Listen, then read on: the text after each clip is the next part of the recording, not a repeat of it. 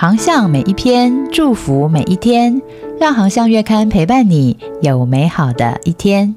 Hello，大家好，航向线上听，希望为你的教会和事工带来宽广的圣经观点。节目由中华基督教福音协进会制作，每周一上架当月精选。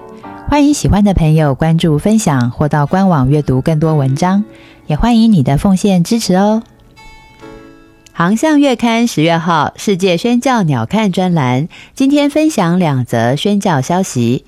第一则，在第十四频道右派的媒体全球以色列新闻，还有反宣教组织同声谴责哈提卡瓦希望计划，宣称这个计划其实是在掩饰基督教的宣教活动。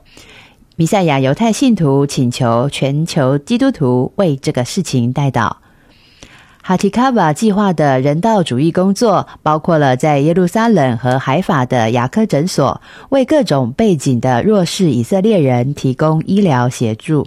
耶路撒冷的市政府和地方福利部门都能够将有需要的人转介到这些诊所当中接受医疗。但是右派媒体发现，反对该计划的人包括了耶路撒冷的副市长。他说，该计划与市政当局的合作是一场灾难。他希望能够阻止这种对我们国家的伤害。哈提卡瓦计划团队已经就反对意见和不正确的报道咨询律师，他们祈求上帝赏赐智慧，好知道如何回应，不让负面的批评危害到事工。资料来源：中东关怀。第二则宣教消息来自不丹，不丹有声圣经翻译中。不丹宗卡语有声圣经版本正在不丹境内秘密录制中，在回归耶路撒冷的支持下，当地信徒正使用当地的语言录制有声圣经。不丹是世界上福音最未及的国家之一。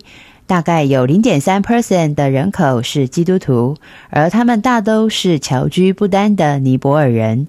这也就是说，百分之九十九点七的不丹人从未听过福音，也从未听过耶稣的名字。事实上，政府根本不承认在他们的境内有任何基督教的宣教士。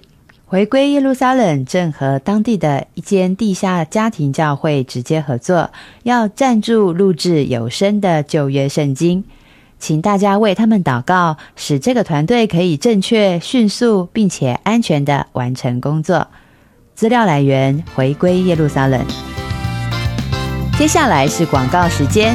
波斯湾二零二四宣教意向之旅开始报名喽！我们将在明年二月二十二号出发，三月七号回到台湾，途经阿曼、巴林、沙地阿拉伯、阿拉伯联合大公国。即日起开放报名，到十一月三十日为止，限额三十位。请上网搜寻中华基督教福音协进会普世宣教中心最新消息。或电洽零二八六六零一零七零分机一五四前姐妹。